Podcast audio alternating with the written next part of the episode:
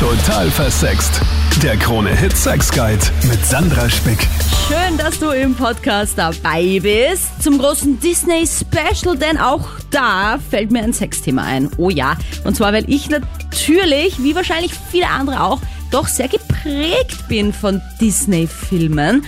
Also, ich habe Helden, gelebt. Ich habe vor allem auch die Bösewichte extrem gefeiert und da schon so die ersten Verliebtheitsphasen gehabt. Und ja, auch ich war dann so ein bisschen geprägt von diesem, ja, und bis das der Tod sie scheidet und Streit gibt's auf keinen Fall in Beziehungen. Naja, wie sich das in der Realität dann anders rausgestellt hat. Wie siehst du das? In diesem Podcast erzählst du mir, ob du immer noch vom Prinzen gerettet werden möchtest, welchen Disney-Charakter ja du am meisten gefanciest hast, also welchen du da wirklich am allerbesten fandest, vielleicht sogar ein bisschen verliebt warst, ja, und wie sich das alles auf dein Datingleben auswirkt. Wir fangen an mit der Sonja. Hi. Hi. naja, bitte, das war doch schon mal eine Begrüßung wie aus dem schönsten Disney-Film. ja, total. Hi. Ich habe lange genug geübt dafür. Hi. ja, also Prinzessin wollte ich immer schon sein. Ah, doch, okay, interessant. Naja, aber es Ja, ist ja eigentlich total. jetzt nicht mehr so zeitgemäß, sag ich mal. Ne? Dieser Mann, der die Dame rettet. Äh, also ich finde, es ist Ja. schon mutig, das zu sagen, auch heutzutage. Naja, grundsätzlich, ich meine, die, ich bin ja jetzt nicht von gestern geboren, also ich sag mal vor, vor 20 Jahren, wo ich also ganz jung war noch, ähm, war da schon noch so voll da drin. Also meine Mama hat mir jeden Tag, glaube ich, vor dem Schlafengehen äh, die Cinderella-Story erzählt. Das war meine Lieblingsgeschichte und Schneewittchen. Also das war so total meins. Und das hat sich, das hat sich halt irgendwie so wie ein Faden durch mein Leben gefühlt gezogen, auch wenn man das vielleicht sagen wird, das ist nicht zeitgemäß, aber im Hinterkopf hat man ja trotzdem so dieses, man hätte gern seinen eigenen Prinz Charming und also wenn man dann so in Alltagssituationen ist, also ich habe meinen Freund tatsächlich eigentlich nur, weil er so heldenhaft in meinen Augen war und sich so prinzenhaft benommen hat. Und das fand ich dann einfach total hot irgendwie. Ja, aber hat sich sonst was anderes auch durchgesetzt? Weil es gibt ja den sogenannten Cinderella-Fetisch. Also, ich meine, muss ja nicht immer gleich ein Fetisch sein, aber eine Vorliebe. Tatsächlich von diesem Schlafen und dann äh, quasi Sex haben. Ja, da gibt's ja auch Pornos dazu. Das klingt jetzt erstmal so ein bisschen weird. Natürlich schläft die Person nicht wirklich oder ist wirklich bewusstlos, sondern sie stellt sich nur schlafend. Mm, Und da gibt's ja eine ziemlich große Anhänger-Community und ich meine ja, dass das eher von diesen äh, Filmen kommt, wo die Heldin quasi in so einen künstlichen Schlaf versetzt wurde. Ja, und dann der Prinz kommt und was er alles tun könnte, ja bevor er sie küsst. Ganz crazy. Ich meine, ich muss sagen, ich habe davor noch nie was davon gehört gehabt. Ja. Aber ich habe das eigentlich eher so auf, auf so Gentleman und Prinzenhaft bezogen. Aber ich meine, Mhm. Schlaf im Sex haben, ich glaube, da gibt ja, ist vielleicht nicht das Üblichste, aber da gibt es kränkere Fetische, würde ich meinen. Finde ich jetzt nicht ganz so tragisch. Ich habe es nur deswegen angesprochen, weil das halt zwei Disney-Filme sind, wo die beiden schlafen, oder? Also Schneewittchen verschluckt sich ja am Apfel und Cinderella wird sowieso nach dem Das sind beide, die Spindelstich. ich genannt habe. Ja, genau. Deswegen wollte ich mal kurz an, anfragen, ob da vielleicht, ob sich da was abgezeichnet hat schon. Ja, aber wenn wir uns ehrlich sind, er küsst sie auf den Mund. Sanft steht im Buch und nicht, er steckt dir den Penis in die Vagina oder so. Also, Das wäre eher dann das Porno dazu, glaube ich. Aber es ist ja, glaube ich, also auch ich glaube, das ist dazu erfunden. mal so länger diskutiert worden, auch in, in, in Foren, will ich mal eingelesen zu haben, dass es ja eigentlich auch arg ist, dass die schläft und der Prinz kommt und küsst sie einfach so auf den Mund. Eig eigentlich müsst ihr fragen zuerst. Gell? nur leider Also, schläft sie. Und deswegen, das ist, das, das weiß ich, dass das mal diese Diskussion war von diesem, vielleicht will die gar nicht geküsst werden von diesem Prinzen. Ja, und Aber das ist ja total, das ist ja voll so, das ist ja irgendwie, finde ich, ähnlich wie wenn so eine Streitsituation ist und der nimmt dich plötzlich und küsst dich einfach und du bist so eigentlich urböse gerade. Und Mhm. du findest das dann trotzdem ganz geil so. aha, macht das Also- dein Freund? Ja. Da haben wir jetzt schon den Einfluss der Disney-Filme auf dein Leben. Ja, eigentlich, also kann schon sein, dass er so einen Fußabdruck hinterlassen hat irgendwie. Bis zu einem gewissen Grad finde ich ja auch ganz süß. Der hat mich tatsächlich, wir waren auf einem Festival und mir ging es in der Menge ganz schlecht und er kannte mich nicht und er ist halt groß, wie es sich gehört für einen Prinzen und hat mich da tatsächlich rausgerettet aus der Menge. Und da war es so einmal, du bist so mein Prinz in, in weißer Rüstung, da fehlt nur noch dein Pferd. Hi. Erzähl mir, wie war das bei dir oder ist es bei dir? Wie sehr hat dich was genau geprägt? Also ich muss sagen, ich denke voll oft an Schöne und das Biest. Aha. Weil ich, ich muss sagen, ich finde es sehr spannend, ähm, wie das ist. Ich meine, klar, sie verliebt sich praktisch in das Innere und die Moral ist, man soll nicht auf das Äußerliche schauen. Aber ich kann mir vorstellen, dass da einfach, wenn man das auf heute überträgt, einfach ein bisschen so, man versucht, den zu ändern, weil er in ihm kommt doch so das Böse hervor, vielleicht irgendwie so mit Bad Boys, dass man dann doch immer versucht, das Gute in denen zu sehen und man denkt, okay, vielleicht kann man sie dann doch ändern. Genau, also es ist interessant, dass du das so siehst, also dass du quasi ähm, siehst, dass das Biest doch irgendwie auch seine bösen Seiten hatte und dass sie ihn quasi dann, eh wie auch so ein bisschen bei Fifty Shades of Grey, also dann Genau, weg ja, von ja. BDSM, weg vom Bösen quasi in die reine Liebe, weißt du, wo sich eigentlich denkt, so, Alter, man kann niemanden ändern, ja, was ist das für eine, eine Lehre eigentlich? Genau, ja, weil das Biest ist ja doch, also äußerlich schaut es schon böse und bullig und dominant und sie sieht aber irgendwie dann doch den weichen Kern in ihm. Er hat ja Und außerdem schon auch halt- komische Anwandlungen manchmal. Also ich glaube, er ist ja auch nicht ohne Grund zum Biest geworden. Ne? Das ist ja auch, glaube ich, Na, am stimmt. Anfang. Ne? Er war ja kein besonders netter Herr zu seinen Bediensteten im Schloss und generell zu Menschen. Also eh interessant, dass ihn Genau, es ist eine Strafe. ja, genau, genau. Und die Belle rettet ihn dann natürlich. Ich finde was anderes auch lustig, weil das habe ich auch mal gelesen. Das ist ja das klassische Stockholm-Syndrom, was die Belle eigentlich da erlebt, oder? So, dass man sich als Opfer einer Geiselnahme dann quasi irgendwie Gefühle entwickelt und Sympathien für den Geiselnehmer. Und Genau, das ist auch ja. mal diskutiert worden. Da gibt es eh so einen Film, glaube ich, wie heißt der, der 365 Tage, der ist ja, Ja. auch so ähnlich angelehnt. Same. Oh mein Gott, aber auch einer der Genau. schlechtesten Filme, bitte. Wenn sich mal jemand einen Ja, richtig schlechten voll. Film anschauen will, Voll, beziehend finde ich auch. Ähm, Ja. ja. und dann verliebt sie sich in den Entführer, sie ist ja echt Psycho. Naja, wobei, ich meine, dieser Führer ist halt leider, also leider und einfach schon, er ist schon, er ist halt schon, er soll hot sein, sage ich mal. Mein Typ ist er nicht. Ja. Aber, aber genau so dazu, jetzt möchte ich noch sagen, zum Schöne und das Biest-Thema.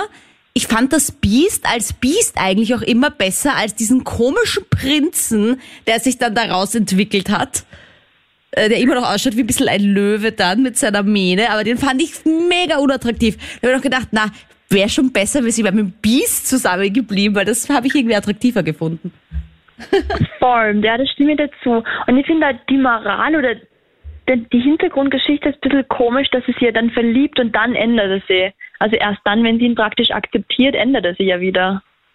Ist eigentlich ja auch nicht Sinn der Sache, denke ich mir. Aha, aha. Also du meinst, sie, sie verliebt sich ins Biest und dann verändert er sich wieder zum Menschen oder halt zu einer neuen Genau, Person? also sie, akzep sie akzeptiert so seine Gestalt und dann wäre es ja eigentlich schön, sie könnten glücklich sein, weil sie halt nicht aufs Äußere geht, sondern aufs Innere und dann wird er dann doch schön. Mhm, mhm. Ja, ja, naja.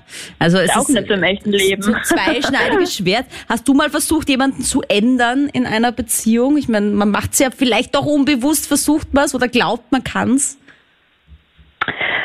in einer Beziehung nicht wirklich. Also vielleicht so früher mal ein bisschen, wenn man sich denkt, okay, der und der hat einen Crush auf den, aber der will eh nichts Ernstes oder der hat so ein paar Fuckboy-Züge, aber man denkt sich dann, okay, vielleicht für mich kann er sich ändern.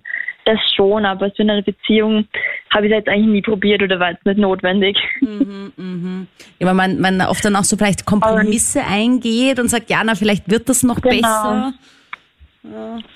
Voll, aber im Freundeskreis habe ich es schon mal mitgekriegt, dass man dann wirklich versucht, da den, den kann man ändern oder das wird schon, was dann nichts geworden ist.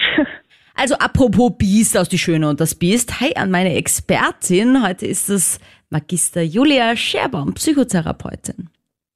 Hallo. Also ich frage mich das tatsächlich auch schon länger, denn eigentlich seit meiner Kindheit habe ich eigentlich mich immer bei den Filmen so ein bisschen mit dem Bösewicht identifiziert. Also am wildesten war das vielleicht bei diesem Gaston aus äh, Die Schöne und das Biest, also den, auf den die Belle irgendwie also der die Belle super toll fand und sie ihn aber gar nicht, der eigentlich so ein bisschen so ein, so ein bisschen so ein Schleimbeutel war, aber ich fand den trotzdem am sexiesten, habe mir gedacht, warum geht sie nicht mit dem zusammen? Was ist mit ihr, ja? Und, und alle also, na, und das Biest und dann wird er zum schönen Prinz und bla. Mm, und auch in anderen Filmen, ich war manchmal so ein bisschen, also der Böse könnte schon einmal auch gewinnen, finde ich, bei diesen Happy Bappy Filmen. Also, mhm. habe ich so ein bisschen besorgt manchmal, weil ich mir denke, so ist mit mir was verkehrt, wenn ich äh, das gut finde. Also psychologisch gesehen kennen wir das schon, dass wir auch in anderen Filmen zu den Bösewichten halten und uns denken, vielleicht schafft das jetzt doch, äh, den Banküberfall hier gut rüberzuziehen, obwohl das eigentlich etwas ist, was moralisch verwerflich ist. Aber was macht Disney oder was machen die Leute mit diesen Charakteren? In Wahrheit sehen wir im Bösen auch immer das Gute. Also dadurch, dass der, äh, dass der Bösewicht dann auch gezeigt wird, so wie in Die Schöne und das Biest, dass er ja eigentlich ein gutes Herz hat und einen guten Charakter hat, ja, verkörpert er sofort dieses Liebevolle, dieses Anziehende, das, was wir Frauen eigentlich suchen. Und somit findet die Identifizierung auch mit dem Negativen oder mit dem Hässlichen statt, der ja dann am Ende, dann kommt die große Belohnung, weil es geht ja um die inneren Werte. Das ist ja auch das, was so äh, ein bisschen verkörpert wird und was wir auch in unseren Alltag mitnehmen können aus den Disney-Filmen, Filmen, dass man eben nicht nur auf das Äußere schaut, sondern dass man die inneren Werte äh, bevorzugt und sich da auch was auf was einlässt, was vielleicht nicht am ersten Blick so glanzvoll und glamour ist. Mhm, na, auf die inneren Werte habe ich aber auf keinen Fall geschaut, weil, also die Bösewichte in Disney-Filmen sind ja schon wirklich böse eigentlich. Also, mhm. weißt du, die Ursula aus Ariel, aber die hat halt trotzdem auch eine Berechtigung, finde ich, warum sie so böse ist, ja, oder was. Ich habe immer gedacht, ja, die ist zwar böse, aber das, das ist schon gerechtfertigt, die soll jetzt einmal gewinnen, weißt du? Mhm. Ja, ich verstehe, was du meinst, ja. Naja, weil wir dann trotzdem durch das Zuschauen und das Hinschauen et auch etwas anderes vermittelt bekommen von dieser Person. Und äh, so wie du sagst, irgendwie gibt es dann vielleicht auch eine Berechtigung und man, man, man wünscht sich das dann doch, dass jemand dann doch zum Guten auch wird und nicht nur der Böse bleibt. Und das passiert ja oft. Na, dann, mir war das, das, muss ich sagen, relativ egal, ob der Böse, der Böse bleibt oder gut. Also ich meine, es ging mir nicht darum, dass ich mir denke, er soll gut werden oder so. Ich habe mir nur auch zum Beispiel gedacht, so bei König der Löwen oder so. Weißt du? Mhm. Da gibt's ja auch den, den guten König, also Simba und seinen Vater, Mufasa, mhm. glaube ich. Und dann gibt's Scar.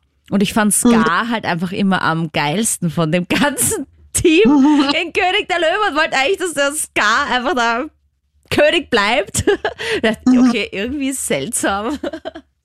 Naja, das Gute gibt es ja nicht ohne das Böse. Und wenn es den Gegenspieler nicht gibt, dann gibt es auch das Gute nicht. Also in Wahrheit kann der König im König der Löwen nur so glanzvoll erscheinen, weil es den Gegenspieler gibt. Mhm. Ja, und auch dieses, dieses ein bisschen tückisch sein oder jemanden übers Ohr hauen oder ähm, vielleicht auch verständlich diese Eifersucht, die, die bei Ska ja auch zu, zu sehen ist, dass man sich dann doch vielleicht auch mit dem identifizieren kann, weil auch in unserem Leben ist ja nicht immer alles nur glücklich, harmonisch und positiv, ja. Und man denkt sich dann vielleicht, ja, vielleicht kommt man auch mal mit was durch. Ne? Mhm, mhm, man mhm. kommen auch mit was durch. Und da geht es halt stark um diese Identifizierung mit der Rolle. Okay, das heißt, und das ich stehe nicht einfach nur auf die Bad Boys. Irgendwie. Das habe ich mir dann so gedacht, das könnte irgendwie so sein. Also, hm.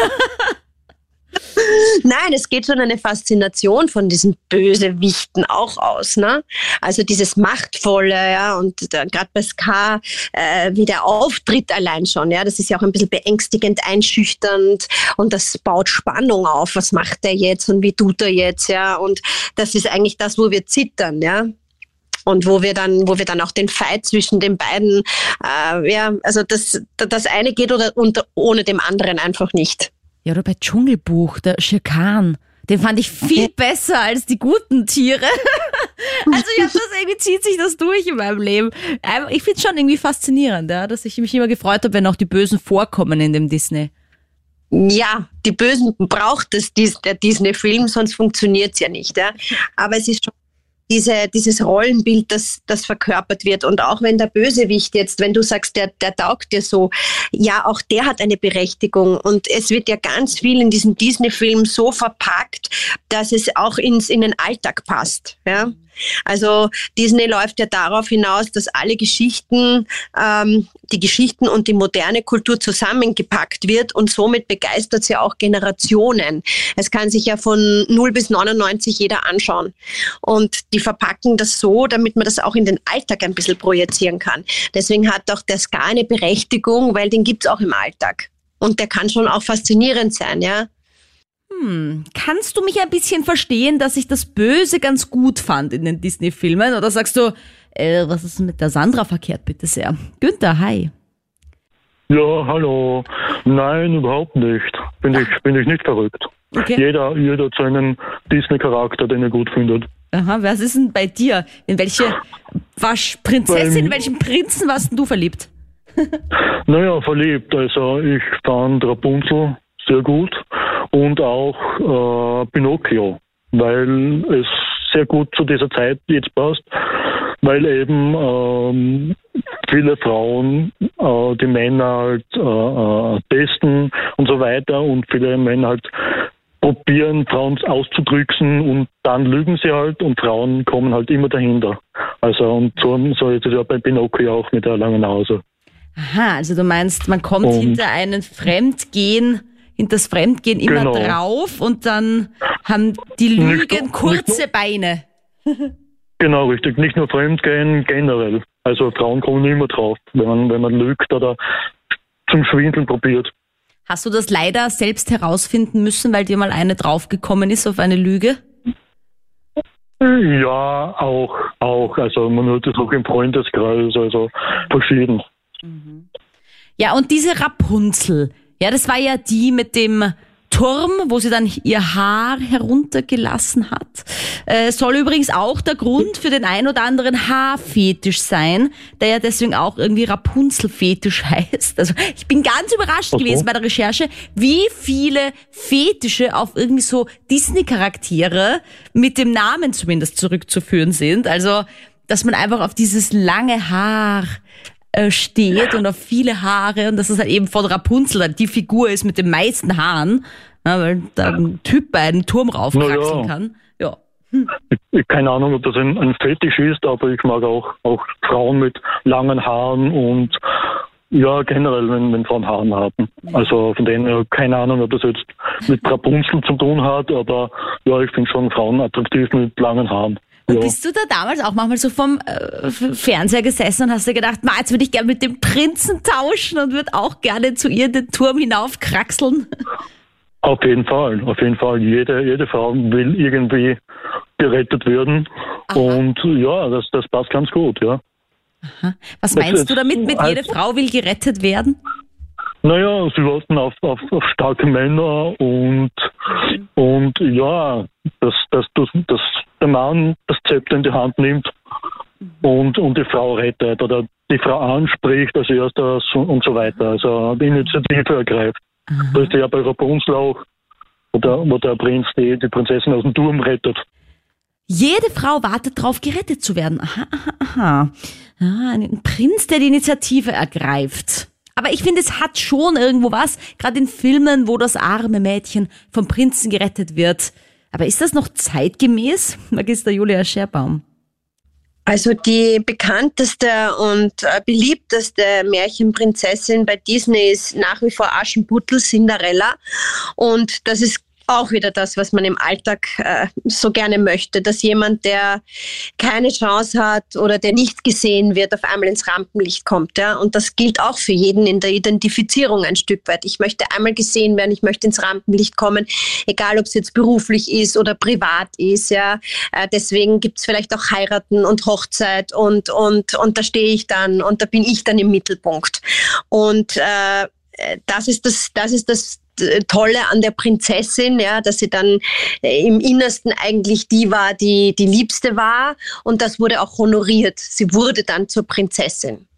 Ja, und umgekehrt auch die Helden, also dass der Mann so quasi der ist, der am Pferd heranreitet, also ich sage mal ähm, ähm, ähm, ähm, Schneewittchen, ne, die dann auch vom Prinzen gerettet werden muss, weil er, weil sie halt da in diesem Schlaf liegt und ohne sie, auch wie bei Dornröschen, keine Chance, ja, irgendwie zu überleben und das ist doch, ich, keine Ahnung, wünschen wir uns das dann geheim immer noch, weil das so eine Faszination ausübt?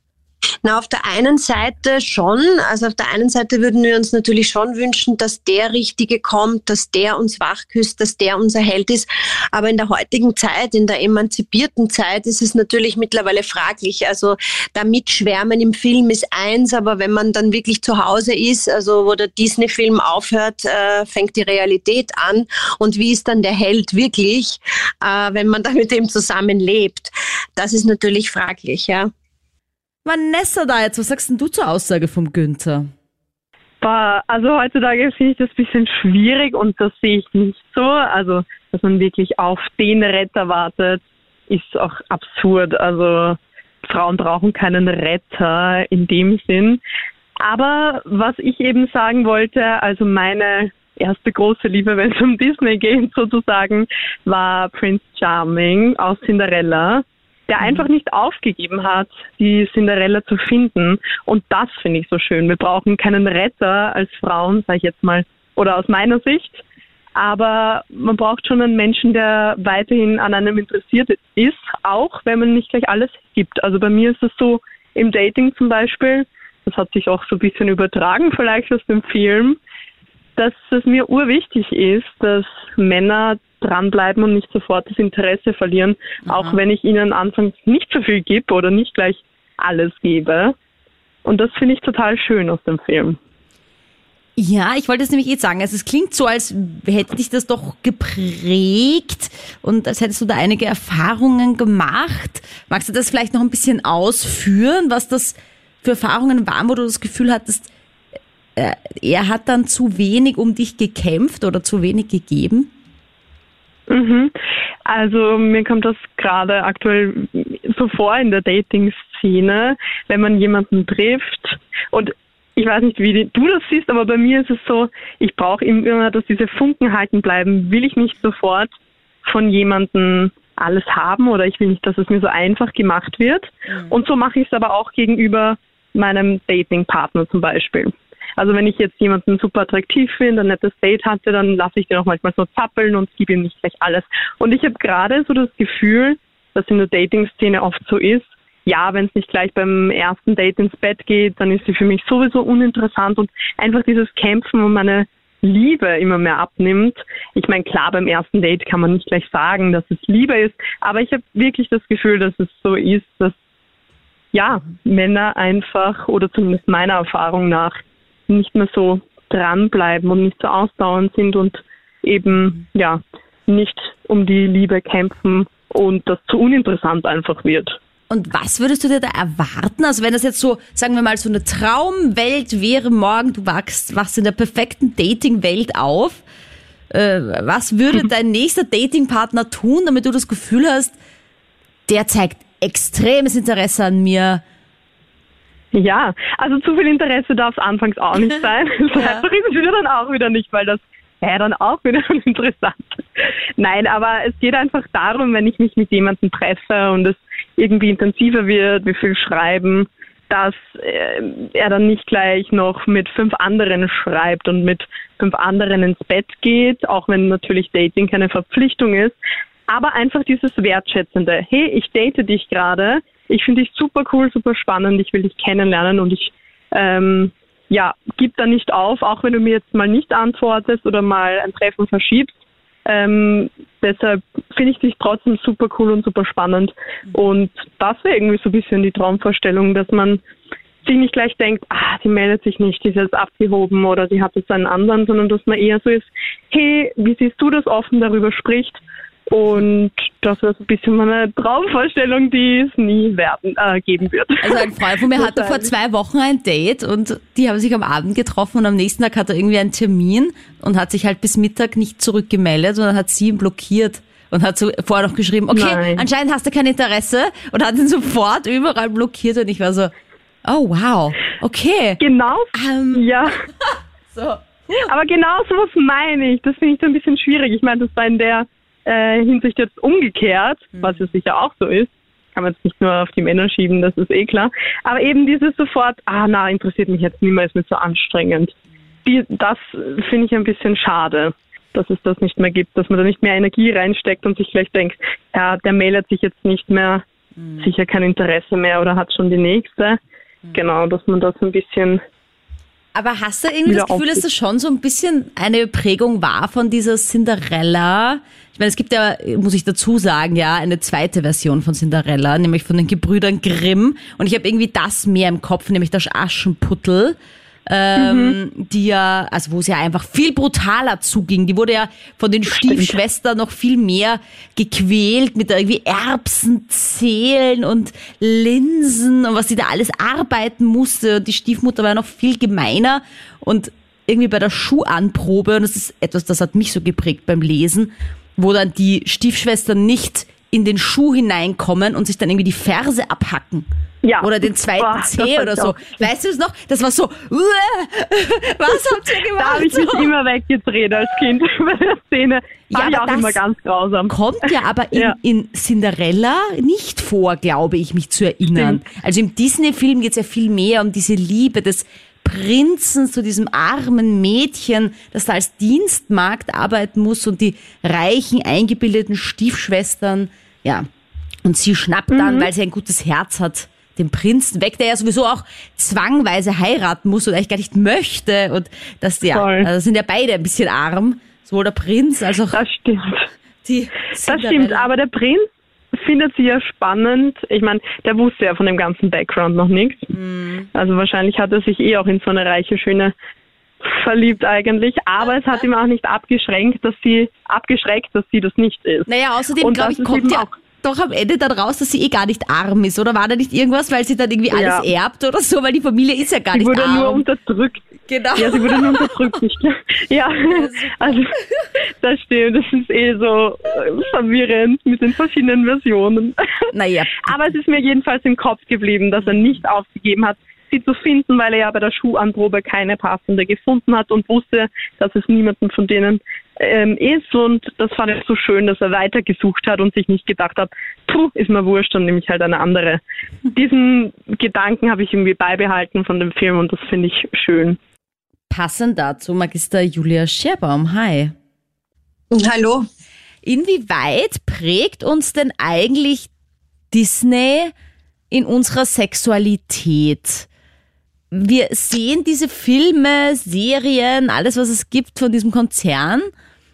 Das ist doch dann irgendwie das, was wir uns vielleicht vom Leben auch so ein bisschen erwarten. Man kann doch gar nicht anders, wenn man das als kleines Kind schon so eingetrichtert bekommt. Ja, da scheiden sich die Geister, was das betrifft. Da gibt es auch viele Diskussionen drüber. Äh, Ich habe nachgelesen und in einer Diskussion habe ich gelesen, dass man, wenn man erwachsen ist, also über 25, äh, dass einen das nicht mehr so fasziniert und dass man sehr wohl die Realität von dieser Faszination unterscheiden kann. Auch wenn es einen natürlich kurzfristig Endorphine ausschütten lässt, wenn man dann sieht, wie der Prinz die Prinzessin rettet. Aber man ist mehr realistisch. Das ist aber bei Kindern oder Jugendlichen anders. A wird ein Rollenbild vermittelt, wieder mal die perfekte Frau, also à la Barbie, weil die Mädels äh, oder die, die Darstellerinnen der Disney-Filme sind alle perfekt und hübsch und haben große Augen und perfekte Haare und sind perfekt gekleidet, da passt halt wieder alles, ja. Und der Held wird dargestellt wie, also der ist stark, der ist groß, der ist mächtig, das ist das Männerbild, ja, was da verkörpert wird. Und die beiden kommen dann zusammen und äh, die Prinzessin wird gerettet. Das heißt, der Mann ist der Starke und der Mann muss das alles ähm, jetzt checken und machen, damit die Prinzessin glücklich wird. Das sind schon so Dinge, die vermittelt werden. Und äh, wenn man dann so erwachsen wird, ist es wichtig, dass man dann auch in dieser Realität ankommt irgendwann. Aber das macht eh das Leben mit einem dann, ja. Aber es ist schon so, dass uns da etwas vermittelt wird, ein Märchen, aber Disney macht es so gut, äh, weil es doch immer wieder äh, Bilder gibt, Rollenbilder gibt und äh, Werte und Ideale, die vermittelt werden, mit denen man sich wirklich identifizieren kann.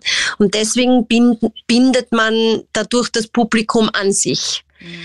Also das hat schon eine Strategie, dass Disney so über viele, viele, viele Jahre diesen Charme nie verloren hat und die Mickey Mouse immer noch die Mickey Mouse ist. Also das, das ist schon, äh, da, da, da wurde schon ganze Arbeit geleistet, dass wir da so fasziniert immer noch sind Das von heißt- diesen Märchen. Es schadet uns aber nicht, wenn wir diese Filme auch als Kinder anschauen, obwohl eben manche Dinge vielleicht ein bisschen fraglich sind, die da vorkommen.